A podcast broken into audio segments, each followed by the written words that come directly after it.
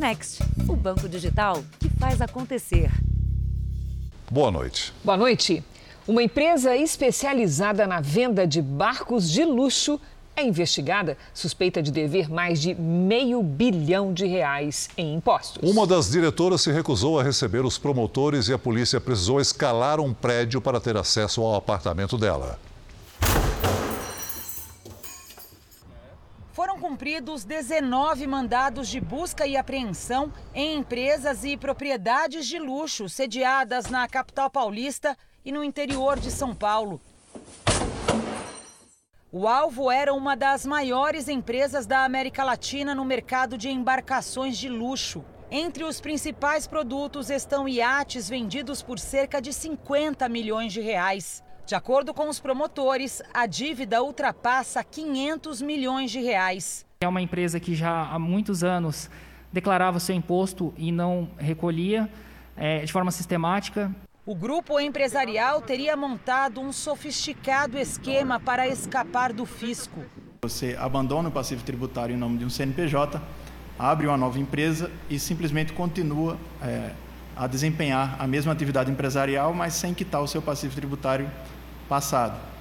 Um dos alvos mais importantes da Força Tarefa foi o apartamento da diretora executiva da empresa. A mulher que estava no imóvel não quis abrir a porta para os promotores e procuradores e chamou a PM para tentar impedir o cumprimento do mandado judicial. Mas o que ela não sabia era que a polícia militar dava cobertura na operação. Ainda assim, os policiais precisaram usar uma escada para escalar o prédio e conseguir entrar no apartamento pela varanda. De acordo com a investigação, um atleta olímpico de hipismo que mora fora do país é suspeito de ser o laranja do esquema. Foram apreendidos mais de meio milhão de reais em espécie durante as buscas. Neste Aras, no interior de São Paulo, os agentes encontraram armas e munição. O grupo empresarial vai responder por sonegação fiscal, organização criminosa e lavagem de dinheiro.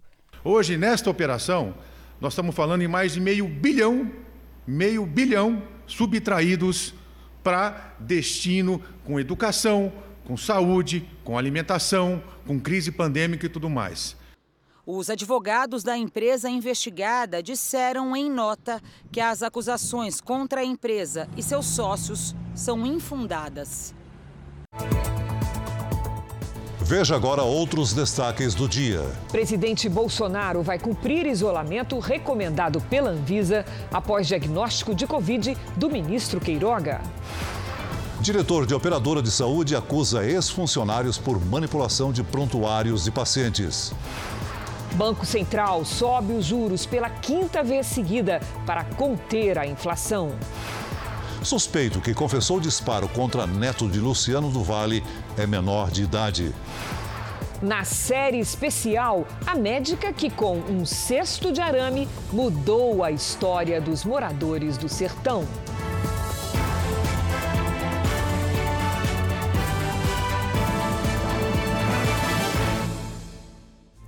Oferecimento Bradesco. Pague do seu jeito. Curta o futuro agora.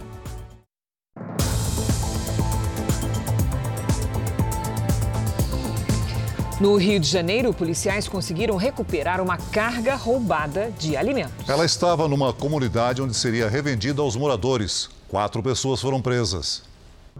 Os criminosos abandonaram a carreta quando perceberam a chegada da polícia.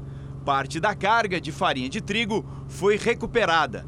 O motorista saiu de São Paulo e foi rendido pela quadrilha no fim da madrugada, em uma rodovia que dá acesso à capital fluminense. Eram dois automóveis armados, dois entraram no meu veículo e fizeram seguir até a comunidade. A carga foi localizada durante uma operação na comunidade Furquim Mendes, na zona norte do Rio. A região, segundo as investigações, tem sido usada para descarregar as cargas roubadas em várias partes do estado. Quatro suspeitos foram presos. Eles já tinham passagem pela polícia pelo mesmo crime. A quadrilha criou uma estratégia para ter lucro imediato após o roubo. O objetivo era transformar a carga em dinheiro o quanto antes. Por isso, os criminosos preferiam os alimentos. Eles não precisavam estocar os produtos e vendiam tudo rapidamente aos moradores da comunidade.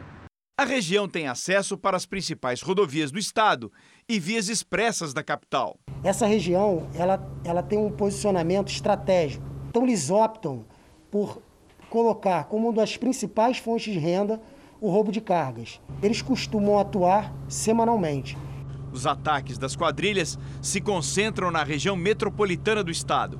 Foram mais de 1.800 registros de janeiro a maio deste ano. Em média, 12 casos por dia. O caminhoneiro que virou refém no Rio de Janeiro entrou para essa estatística. Você fica meio tenso no momento, agora é ir para casa. Um homem é suspeito de se passar por advogado para furtar celulares. As vítimas do estelionato se espalham pelos três estados do sul do país. Este é Jefferson César Haninek, de 53 anos, conhecido como Tonelada. Há anos, ele aplica o mesmo golpe nos estados do Rio Grande do Sul, Santa Catarina e Paraná. O homem se passa por advogado vinculado à Ordem dos Advogados do Brasil para roubar aparelhos de celular de estabelecimentos comerciais. O golpe funciona assim: o homem vai até uma loja e escolhe alguns modelos. Ele combina com o vendedor que vá até a subseção da OAB da cidade levando os aparelhos. Chegando no local, ele pega os celulares e solicita que o funcionário aguarde.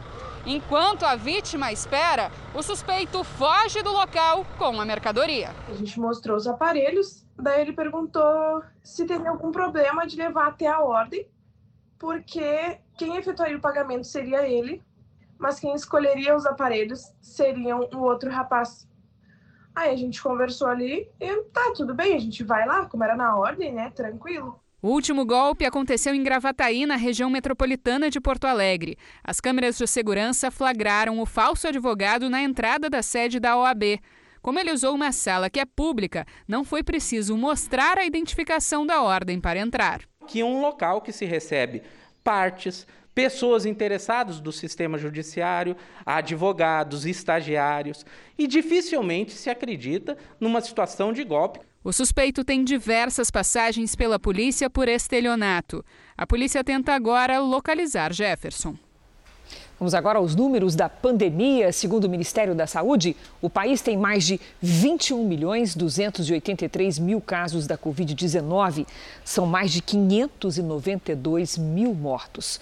Foram 876 registros de mortes nas últimas 24 horas. Também entre ontem e hoje, mais de 45 mil pessoas se recuperaram. E no total, já são mais de 20 milhões 295 mil pacientes curados. E mais de 395 mil seguem em acompanhamento. Eu convido você agora a acompanhar um dos destaques do portal R7. Hoje, a Agência Nacional de Vigilância Sanitária mandou recolher o equivalente a 21 milhões de doses da vacina Coronavac contra, contra a Covid-19. Aqui está a notícia: as vacinas estão interditadas porque foram importadas de uma fábrica que não recebeu o certificado de boas práticas de fabricação. No nosso portal R7, você fica sabendo o que acontece com as pessoas que já foram imunizadas com essas doses. E para ler esta e outras notícias, aponte a câmera do seu celular para o QR Code que aparece aí na sua tela ou acesse r7.com.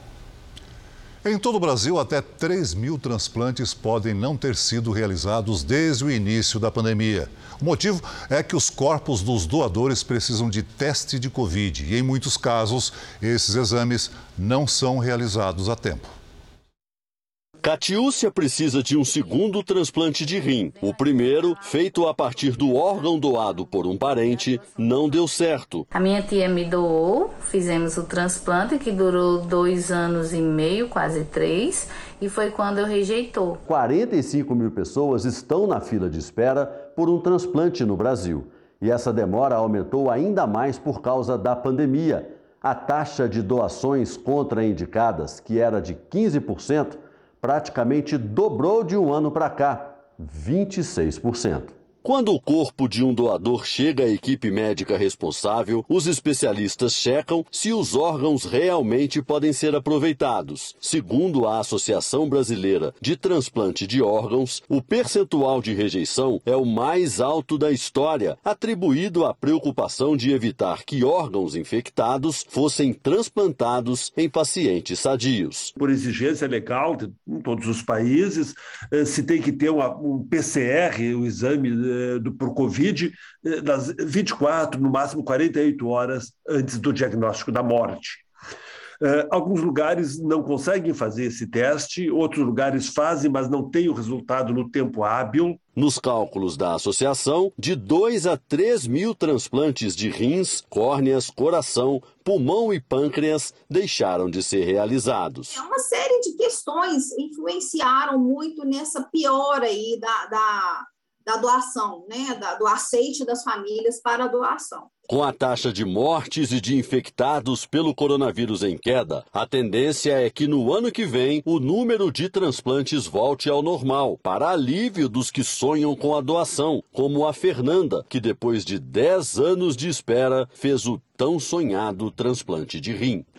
Saindo daqui, eu já, eu já tenho, sabe, sonhos a serem realizados, uma chance incrível. E nesta sexta-feira, às 11h15 da noite, estreia a nova temporada do Top Chef Brasil, aqui na Record TV. As novidades do reality gastronômico mais famoso do mundo foram apresentadas hoje. Pode vir que já está tudo pronto. A cozinha do Top Chef Brasil 3 está no jeito para receber os 15 participantes, todos profissionais da gastronomia.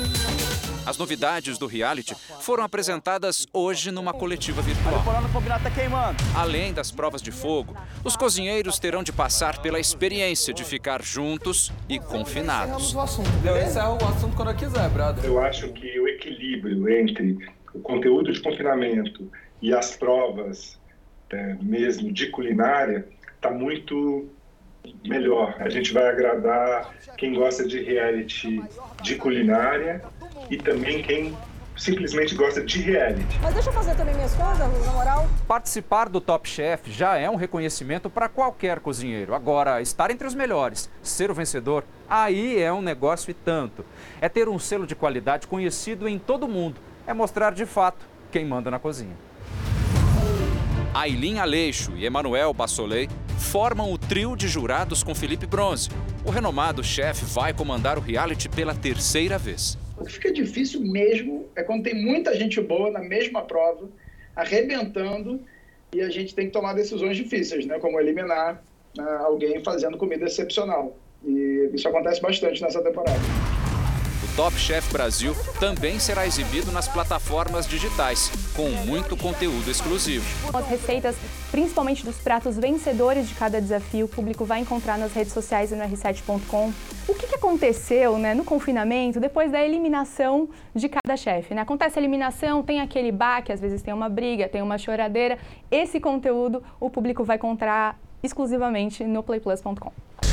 Nessa terceira temporada, o público pode esperar uma competição mais acirrada, com pitadas de emoção para quem tem fome de novidade. Eu acho que eu busco verdade, eu busco essa pessoa se expressar da melhor forma possível e eu busco um profissional, uma pessoa, além de um profissional, um ser humano inspirador. E eu busco alguém que conte essa história muito bem contada na primeira garfada. Eu quero botar na boca o mínimo pedaço do prato que essa pessoa fizer e entender tudo. Top Chef Brasil. Muito além do prato. Então você já sabe, a estreia de Top Chef Brasil é nesta sexta, às 11h15 da noite, depois de A Fazenda. Veja a seguir: o presidente Bolsonaro se isola após contato com ministro diagnosticado com a Covid. E na série especial, a médica que encontrou uma maneira de transformar a vida dos moradores do sertão.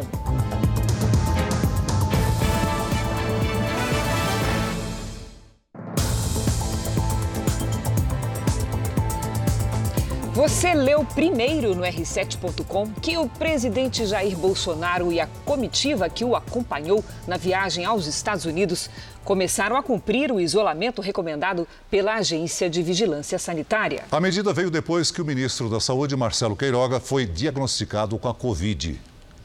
O presidente chegou hoje cedo ao Brasil e foi direto para o Palácio da Alvorada. Bolsonaro está cumprindo o isolamento determinado pela Anvisa para ele e toda a comitiva que teve contato com Marcelo Queiroga. O ministro recebeu o diagnóstico positivo para a Covid em Nova York. Bolsonaro cumpriu a agenda por videoconferência e cancelou as viagens que estavam programadas. O presidente não apresenta sintomas e deve refazer o exame para detecção da doença no sábado a Anvisa notificou a Casa Civil para que os integrantes do governo que viajaram aos Estados Unidos cumpram as regras estabelecidas pelo próprio Ministério da Saúde. As orientações são.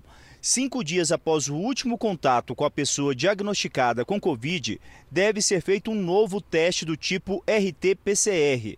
Caso o resultado seja negativo, a pessoa pode sair do isolamento, mas é preciso manter o uso de máscaras, evitar aglomerações no período de 14 dias, tem que ficar sob observação médica. Toda a comitiva que veio para o país, que retornou ao país, encontra-se assintomática. Cerca de 50 integrantes da comitiva presidencial, antes de retornar ao Brasil, tiveram que fazer o exame do tipo RT-PCR, o mais eficaz na detecção do coronavírus.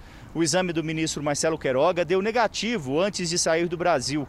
A hipótese levantada é que ele contraiu o vírus aqui, mas a carga viral só foi suficiente para detectar a doença no exame feito nos Estados Unidos. Marcelo Queiroga continua no hotel nos Estados Unidos. Começou a apresentar sintomas leves e é acompanhado por um médico. O ministro só será levado a um hospital em caso de necessidade e deve permanecer 14 dias em Nova York. Queiroga já havia recebido as duas doses da vacina. Enquanto isso, fica no cargo o secretário executivo e agora ministro substituto Rodrigo Cruz. O presidente da Comissão de Constituição e Justiça do Senado, Davi Alcolumbre, mais uma vez se recusou a marcar a sabatina de André Mendonça. O ex-ministro da Justiça foi indicado pelo presidente Jair Bolsonaro para uma vaga no Supremo Tribunal Federal. O líder do governo no Senado, Fernando Bezerra, cobrou o presidente da Comissão de Constituição e Justiça. Vossa Excelência poderia definir a data para apreciação da indicação do ministro André Mendonça. Esse é o apelo que lhe faço. Muito obrigado, senador Fernando. Vamos deixar o meu espírito para este entendimento. De outros entendimentos vai ser no outro dia. Ao se recusar a marcar a sabatina, Davi Alcolumbre irritou outros integrantes da comissão e foi questionado pelo senador Alessandro Vieira. Foi então que começou o bate-boca entre os dois. O senhor tem condição de apontar um único motivo republicano para não fazer o agendamento uma sabatina, senhor? Senador Alessandro, depois que Vossa Excelência se lançou candidato a presidente da República, Vossa Excelência começou com essas frases de efeito. Não, não, eu estou lhe cobrando como lhe cobro, não é de hoje. E não é de hoje. O senhor não tem capacidade de pegar esse microfone, senador, que a minha paciência, e dizer qual é o motivo que o senhor tem para não agendar é uma sabatina. Alcolumbre tem resistido ao nome do ex-advogado-geral da União e ex-ministro da Justiça André Mendonça para a vaga deixada pelo ministro Marco Aurélio Melo no Supremo Tribunal Federal. O senador não esconde a preferência pelo procurador-geral da República Augusto Aras, mas o presidente Jair Bolsonaro já afirmou que não pretende retirar a indicação de Mendonça. O desconforto chegou à própria corte. Ontem, a pedido de alguns senadores, o ministro Ricardo Lewandowski pediu explicações sobre a demora para a sabatina. Alcolumbre ainda não respondeu. O impasse colocou em campo o presidente da corte, Luiz Fux, e outros ministros próximos de Alcolumbre. Eles tentam destravar a sabatina, mas até agora os pedidos não surtiram efeito. Até o presidente do Senado, Rodrigo Pacheco, foi procurado por integrantes do STF, já que sem a sabatina, o nome de Mendonça não pode ser votado em plenário. O Supremo está sem o 11º integrante desde julho. Segundo especialistas, a defasagem atrapalha no andamento do tribunal. Uma vez que o Supremo é composto por 11 ministros, um número ímpar, para que em tese nós não tenhamos um empate, e hoje a Corte só conta com 10 ministros. Sem contarmos que uma das turmas que compõem o Supremo Tribunal Federal está defasada, o que pode levar a alguns prejuízos nas decisões exaradas por esta corte. O problema que temos aqui envolvendo o ex-ministro Marco Aurélio é que ele era o relator de diversas ações e essas ações agora estão paradas, esperando chegar um novo ministro. Como nós temos uma decisão em habeas corpus ou um recurso em habeas corpus, se houver empate, a decisão será mais favorável ao réu. Hoje à tarde, André Mendonça esteve no Congresso e mostrou confiança após conversar com alguns senadores. Imagina, ministro, como é que está a situação aí? O senhor sabe? Está melhorando o clima? O clima está bom. Vamos agora com a opinião do Augusto Nunes. Boa noite, Augusto. Boa noite, Cris. Boa noite, Celso. Boa noite a você que nos acompanha. A lei determina que, depois de indicado pelo presidente da República, o candidato a uma vaga no Supremo Tribunal Federal deve ser submetido a uma sabatina na Comissão de Constituição e Justiça do Senado. Se aprovado por maioria simples, o indicado só precisará do aval do plenário. Cabe a Davi Alcolumbre, portanto, apenas marcar a data da sabatina na comissão que preside. Mas ele mantém engavetada desde julho a indicação do jurista André Mendonça para o Supremo. Motivo: está amuado com Jair Bolsonaro. Além de achar que o presidente não se esforçou para eleger prefeito de Macapá um de seus irmãos, o senador acusa o chefe de governo de retirar-lhe o privilégio de distribuir como quisesse gordas verbas do orçamento da União. O Código Penal informa que comete crime de prevaricação o funcionário público que retarda ou deixa de fazer o que deve para satisfazer interesse ou sentimento pessoal. Como não esconde suas motivações, o senador transformou-se em prevaricador confesso. Nesta terça-feira, o ministro do Supremo, Ricardo Lewandowski, cobrou de Alcolumbre explicações para o seu comportamento que mantém o tribunal com apenas 10 ministros. Se ainda assim Alcolumbre permanecer sentado sobre a indicação de André Mendonça, merece ser processado e punido por chantagem e prevaricação. Veja a seguir: menor confessa ter atirado em neto de Luciano do Vale. E na série especial, a médica que usou uma técnica do passado para mudar o presente de famílias do sertão.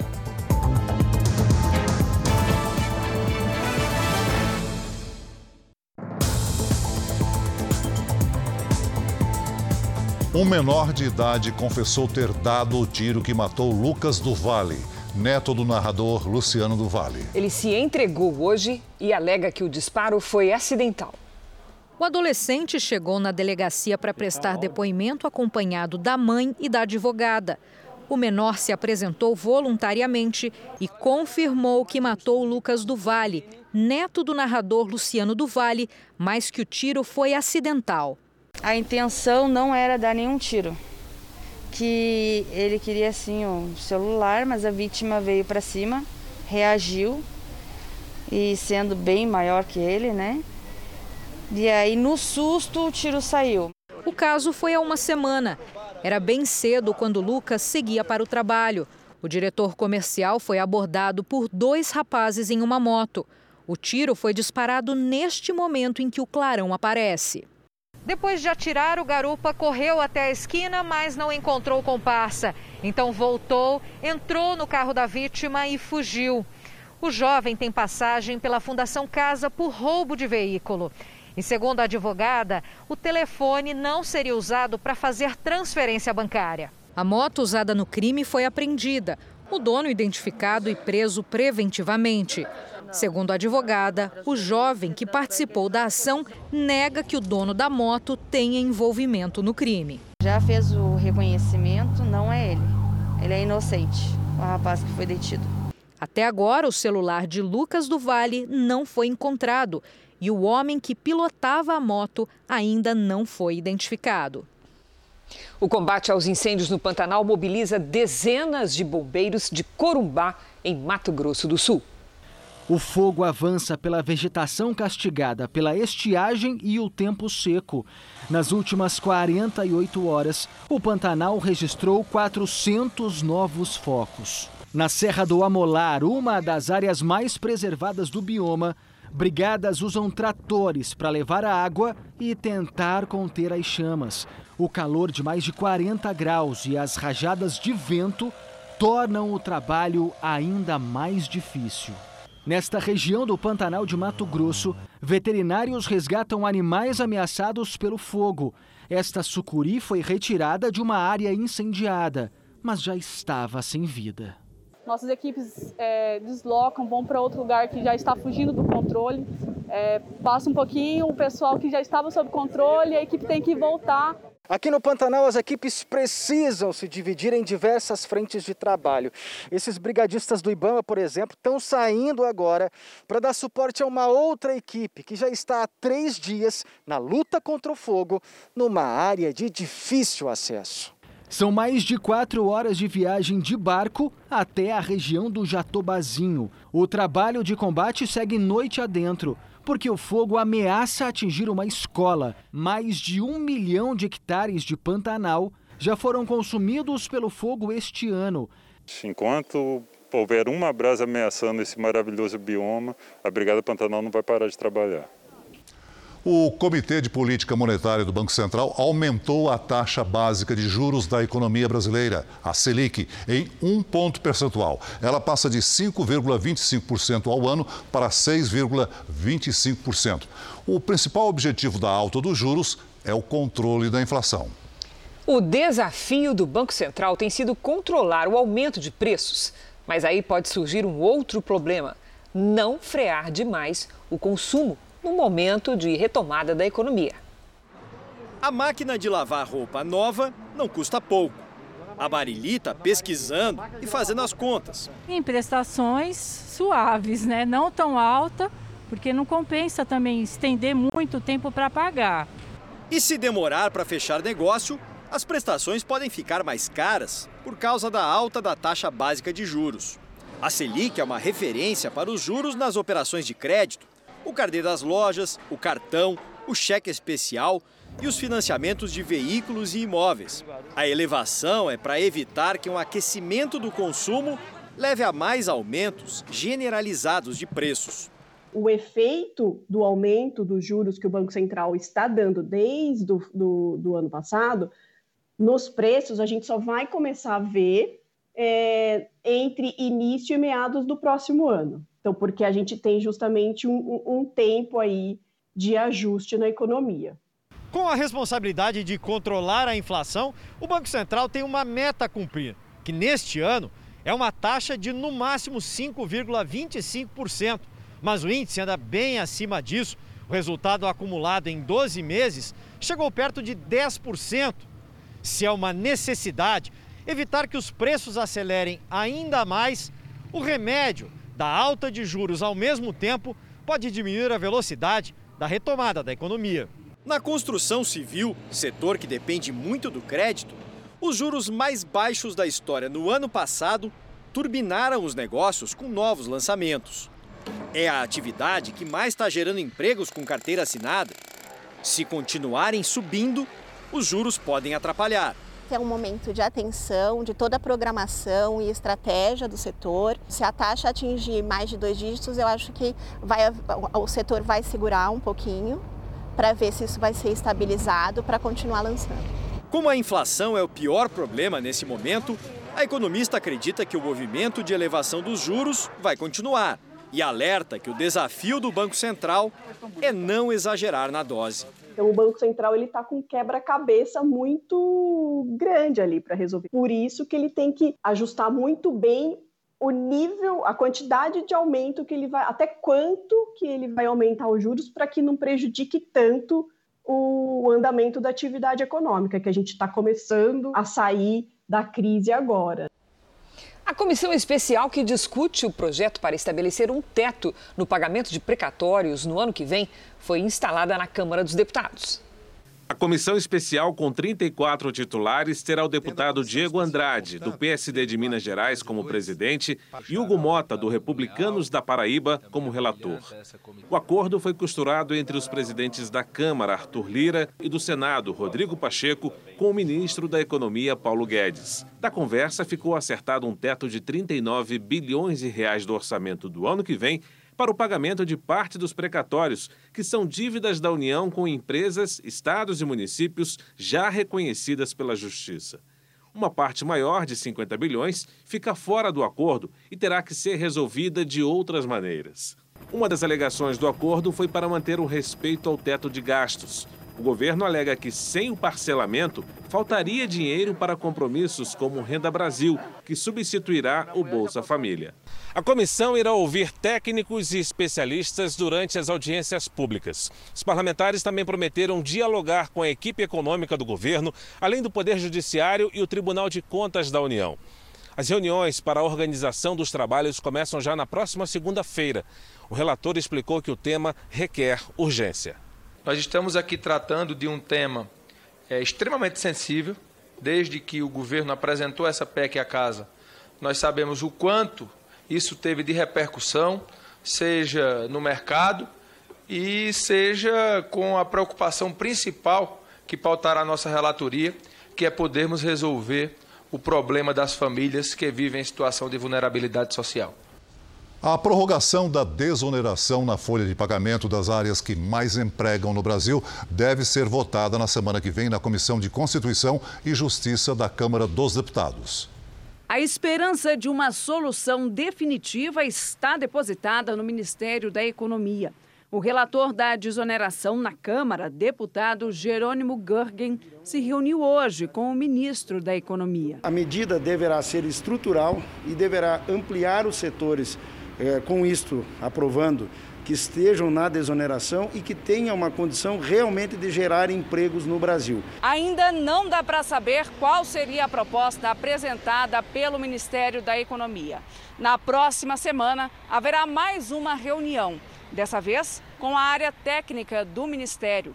Paralelamente, o Congresso Nacional analisa um projeto de lei para, por fim, à insegurança das empresas e dos trabalhadores brasileiros. O projeto permite às empresas substituir a contribuição previdenciária de 20% sobre o salário dos empregados por uma alíquota sobre a receita bruta, que varia de 1% a 4,5% por mais cinco anos. O texto foi aprovado na semana passada na Comissão de Finanças e Tributação e deve ser analisado na semana que vem na Comissão de Constituição e Justiça. Se houver acordo, poderá seguir direto para a análise do Senado, sem passar pelo plenário da Câmara. Para valer no ano que vem, o projeto deverá ser aprovado até dezembro. A proposta contempla os 17 setores da economia que mais empregam no Brasil. O projeto é inteligente por quê? Porque a empresa que ainda está em crise e está faturando pouco, ela paga pouco imposto e mantém o empregado. A empresa que começa a sair da crise e que passa a faturar mais, ela passa a pagar mais impostos. Então, é, paga mais quem já saiu da crise, paga menos quem ainda não saiu da crise. Para especialistas, o fim da desoneração previsto para este ano causaria impacto negativo no mercado de trabalho, em um momento de dificuldade na economia. Contamos com o apoio de todos os parlamentares para que evolua essa tramitação e que nós possamos dar previsibilidade às empresas, as quais já estão fechando contratos para o ano que vem e precisam conhecer quais serão os seus custos e como será a sua operação. Então, contamos com vocês e sabemos que isso é fundamental para o Brasil, para a economia e para os empregos. Vamos voltar a Brasília agora ao vivo, porque o Senado aprovou a reforma eleitoral sem a volta das coligações partidárias. Quem tem os detalhes para nós é o, Ricardo, é o repórter Matheus Scavazini. Boa noite, Matheus. Que outras mudanças você poderia resumir para nós? Boa noite, Cris, Celso. Essa é a principal alteração feita pelos senadores no projeto enviado pela Câmara. Os senadores argumentaram que a volta das coligações permitiria a criação de mais partidos sem representatividade. A reforma também mudou a data de posse do presidente da República para 5 de janeiro e de governadores para 6 de janeiro do ano seguinte à eleição. Hoje, as cerimônias acontecem no dia 1 de janeiro. A PEC também prevê até 2030 peso 2 na contagem de votos para mulheres e negros na distribuição de recursos do fundo partidário eleitoral. Para as mudanças entrarem em vigor já nas eleições do ano que vem, o Congresso precisa promulgar o projeto de lei até 2 de outubro. Cris, Celso. Obrigada, Matheus. E ainda em Brasília, o diretor executivo da operadora de saúde Prevent Senior, Pedro Batista Júnior, depois hoje na CPI da pandemia. Pedro Batista Júnior foi convocado para explicar os estudos feitos sobre a Covid-19 com pacientes que receberam o chamado kit Covid, um conjunto de medicamentos experimentais contra a doença. Um dossiê entregue à CPI por médicos que trabalharam na operadora indicaria falta de autorização dos pacientes para participar dos testes, manipulação dos resultados e ocultação de mortes causadas pela doença. Batista negou que a Prevent Senior tenha feito testes sem autorização dos pacientes. A Prevent Senior pediu autorização e consentimento dos pacientes que receberam a hidroxicloroquina? Quando foram feitos estudos, sim, todos os pacientes é, receberam o termo livre esclarecido. E nós temos todos os termos que os senhores é, precisaram. Então... Pedro Batista responsabilizou médicos que trabalharam na empresa pelas alterações em estudos, segundo ele, de má fé, para prejudicar a empresa. O dossiê entregue a essa casa é uma peça de horror, realmente. Produzida a partir de dados furtados de pacientes sem qualquer autorização expressa o que configura crime, que precisa ser investigado. Esses dados precisam ser precisaram ser manipulados para deturpar a real conduta de mais de 3 mil médicos. E dessa maneira, após furtados e adulterados, pudessem ser usados para atacar uma empresa idônea. O modelo de operação chama atenção, pois os acusadores nunca levaram os dados à justiça. Sempre tentaram ferir a imagem da Prevent Senior na imprensa com denúncias anônimas e, posteriormente, buscavam contato com o nosso setor jurídico para firmar acordos. Pedro Batista reconheceu que orientou médicos a modificar o código de diagnóstico para a Covid-19 em pacientes que estavam internados há algumas semanas. Na prática, a atitude diminuiria as estatísticas da doença.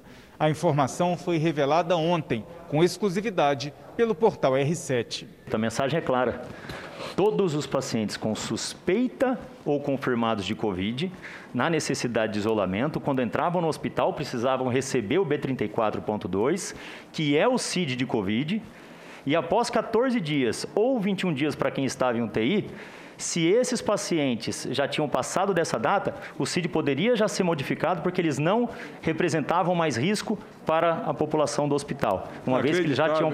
O senhor, como médico, é inacreditável. Isso é inacreditável, inacreditável senador. O senhor realmente o senhor não, não um tem condição de ser, de ser médico com a desonestidade senador, que agora. Senador, senador, por favor. Sinceramente, por favor, modificar senador. um código de uma doença senador, é um crime. O código, Infelizmente, o Conselho Federal da Medicina não pune o senhor. Senador, o código, a mensagem é clara. E é, essa é. Senador Alberto, o que, que, que, que foi, Otto, que eu não entendi? O que, que foi, senador? É. Jeito ouvir, Vossa Senhoria. Senhor, Vossa Senhoria na foi verdade, desonesto. Na verdade, senhor presidente, o que está acontecendo é que eles consideram que depois de 14 dias esse paciente não tem mais Covid, ou que depois de 21 dias ele não tem mais Covid. Essas pessoas que morreram, morreram de complicações de quê? De Covid. É, é, então claro, é, é Covid. É óbvio, a é falsificação COVID, é que foi levantada aqui. É uma fraude. Não é uma Covid, fraude, é uma fraude. Uma pergunta, uma pergunta, presidente. Por favor, é, respeito. A, maniforma, a manipulação das informações sobre a causa do óbito, a propósito, é, também são de responsabilidade sua ou são exclusivamente do doutor Roberto Cunha? As informações são de responsabilidade de Sua? cada um dos médicos. Hein? A, a responsabilidade de quem preenche a certidão de óbito. Pedro Batista passou de testemunha a investigado. O governo de São Paulo antecipou de 12 para 8 semanas o intervalo de aplicação entre as duas doses da vacina da Pfizer. Quem já tomou a primeira dose desse imunizante poderá receber a segunda quatro semanas antes do previsto, ou seja, 28 dias antes da data que aparece no comprovante. E ainda sobre a vacina da Pfizer, a Anvisa concluiu que a morte de uma adolescente em São Paulo não foi provocada pelo imunizante. A conclusão confirma a investigação feita pela Secretaria Estadual de Saúde do Estado.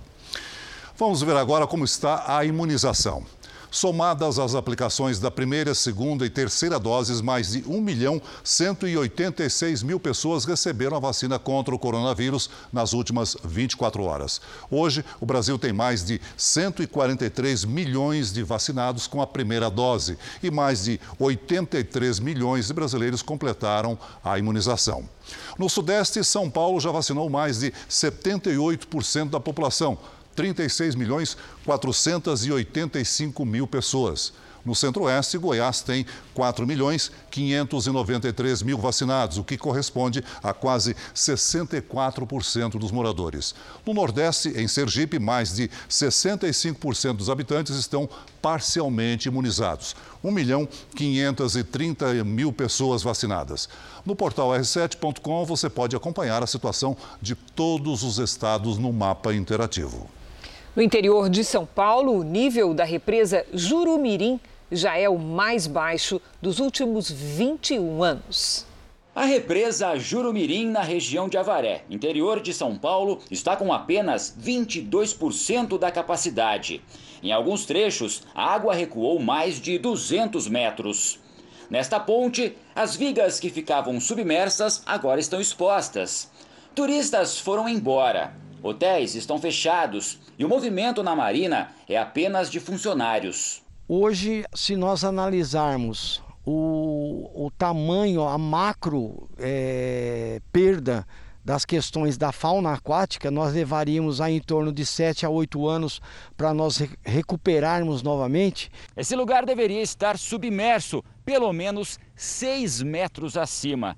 Mas a água baixou tanto que até a floresta que existia aqui antes da criação do reservatório ressurgiu. Diante da situação, o operador nacional do sistema elétrico está tomando as medidas técnicas e operacionais possíveis para manter o atendimento aos consumidores de energia elétrica, mesmo considerando sensível a situação hídrica que enfrenta. Dentro do rol de atividades no, nos reservatórios, achamos que é possível segurar uma cota, pelo menos um nível de 20% do, dos reservatórios, do volume útil. Isso mostra que está numa deficiência grande em termos de recuperação.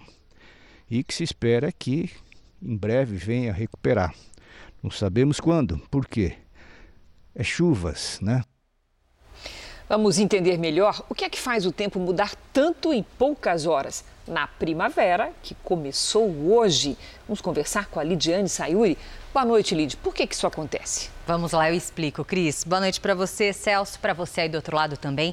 A primavera marca a transição do tempo seco do inverno para o chuvoso do verão. As temperaturas ficam mais altas neste período e, por isso, qualquer umidade consegue formar nuvens de chuva com rapidez.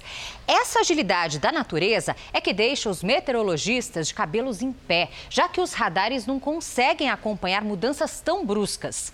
Neste momento, podemos ver nas imagens de satélite uma frente fria no Sudeste, que se desloca nas próximas horas até a costa da Bahia e provoca chuva forte até o litoral do Rio Grande do Norte. Na região norte, previsão de pancadas. Do Paraná até o Ceará, aí sim, sol e tempo bem firme. Dia de temporais também sobre o Rio Grande do Sul e Santa Catarina com risco de ventanias acima dos 70 km por hora e granizo nos dois estados. Em Florianópolis faz 21 graus, em Belo Horizonte, 29. Em Goiânia, 36. Em São Luís e Porto Velho, até 32. No Rio de Janeiro, tempo firme com friozinho de 23 graus. Em Porto Alegre, temporais à tarde com 21.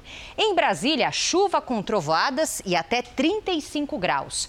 São Paulo teve o inverno mais seco dos últimos quatro anos. E nesta quinta, sol entre nuvens, com 20 graus. Tempo delivery. O Vilela e o Júnior querem saber como é que fica o tempo em Uberlândia, Minas Gerais. Vamos para lá. Oi, Júnior. Vilela, é o seguinte: tem previsão de chuva a partir de sábado, mas essa água não alivia o calorão. Nesta quinta, faz 37 graus. Na sexta, 36. No sábado, 36 também, com pancadas de chuva à tarde. Temos aí a mensagem do Daniel de Feira de Santana, Bahia. Daniel, a chuva pode ser bem forte nesta quinta-feira, com 26 graus à tarde. Atenção, viu? Na sexta, chuva e 26 também. Agora no sábado, previsão de pancadas de chuva à tarde e à noite. Participe do Tempo Delivery pelas redes sociais. Mande a sua mensagem com a hashtag você no JR para aparecer aqui no nosso telão. Até amanhã, gente. Até amanhã, Lidy. Valeu, Lidy. Especialistas estimam que a erupção do vulcão Cumbre Vieja, na Espanha, pode durar até 84 dias. Imagens aéreas mostram a dimensão do território engolido pela lava na ilha de La Palma. A superfície atingida aumentou 50% em 12 horas e agora equivale a 192 campos de futebol.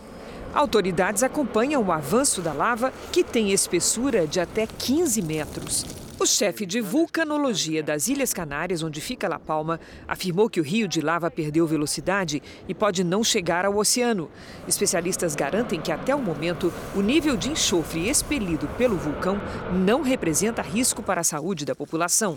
Se, por um lado, não há mortes nem feridos registrados, os prejuízos materiais são de cerca de 2 bilhões e 400 milhões de reais. Uma médica trocou a vida na cidade pelo interior do Piauí. Ao chegar, ela encontrou uma comunidade empobrecida e sem esperança e decidiu apostar numa técnica antiga. Na reportagem de hoje da nossa série especial, você vai ver como a tecelagem mudou a vida das famílias da região.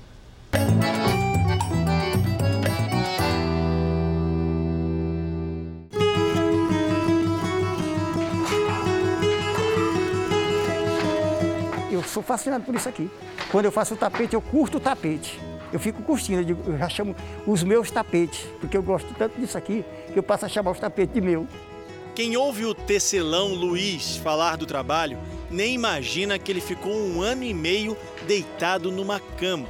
Um acidente de bicicleta provocou uma lesão na coluna e o deixou paralisado do pescoço para baixo. Estamos na comunidade de Santa Rita do Piauí, um povoado a 20 quilômetros de Teresina, capital do estado, lugar onde a tecelagem mudou a vida dos moradores. Quase 40 anos atrás, Santa Rita tinha apenas 50 famílias. Foi quando a médica Teresa saiu da capital para morar na região, onde passava férias na infância. Na época, quase todos os vizinhos estavam desempregados. Teresa decidiu então ressuscitar uma antiga tradição esquecida pelo tempo, a tecelagem. Vim morar na zona rural e daí eu verifiquei que as pessoas com as quais eu convivia quando era criança, elas estavam vivendo mal. E os homens viajavam atrás de trabalho, né? iam para o sul, iam para a capital.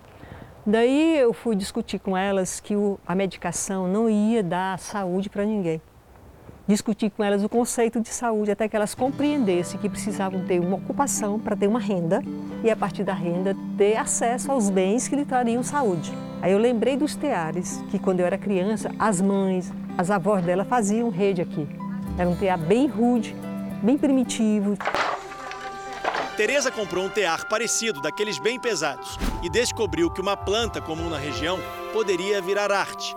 A folha da taboa seria a fonte de renda da comunidade, mas primeiro teria que ensinar a técnica da tecelagem aos vizinhos.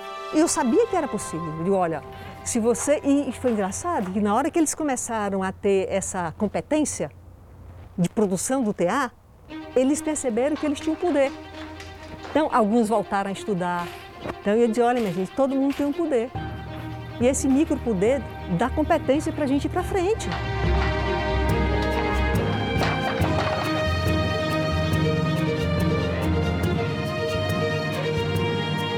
Quanto tempo levou isso? Olha, no começo, para ter o start, vamos dizer assim, é, o primeiro start foi aos seis meses, que eles viram que os outros dobraram a renda e começaram a se interessar. E assim, a partir de oito, dez anos, as casas começaram a mudar. Se você visse como era aqui, mudou muito o aspecto das, das casas. As casas estão mais cuidadas, sabe? Tereza ensinou mais do que a profissão, estimulou a criatividade. Transformar fios em barbantes, pentear, colocar no carretel, amarrar no tear, que pode levar três dias.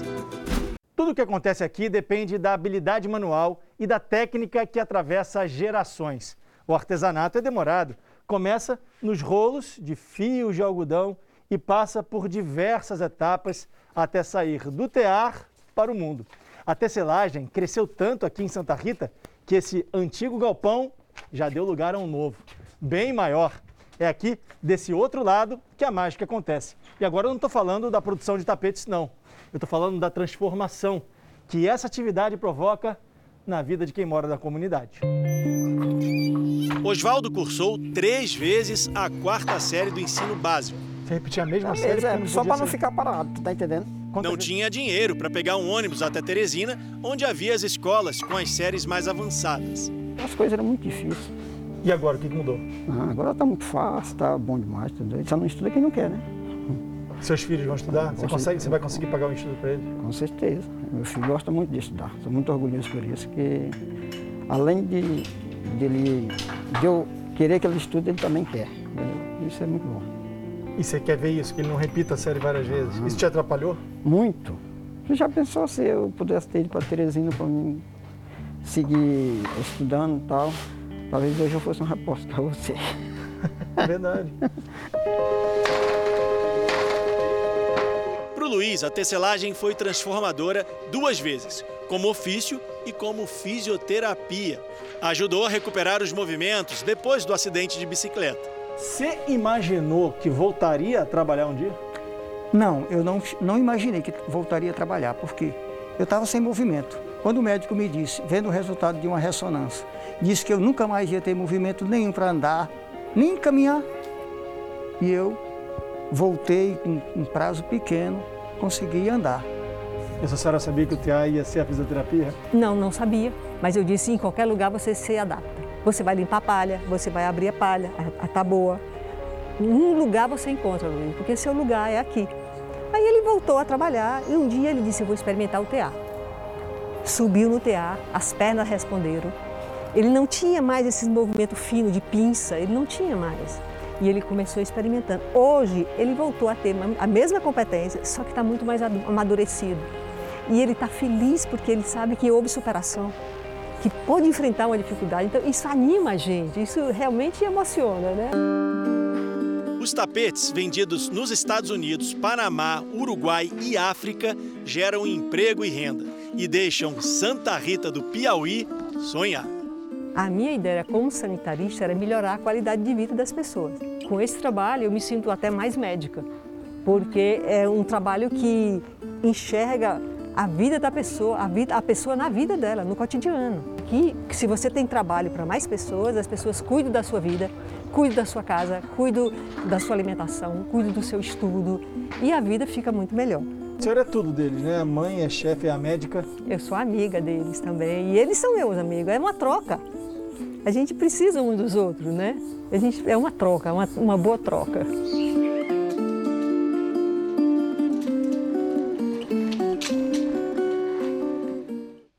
O Jornal da Record termina aqui. E à meia-noite e meia tem mais Jornal da Record. Fique agora com a novela Gênesis. A gente se vê amanhã. Até lá. Boa noite.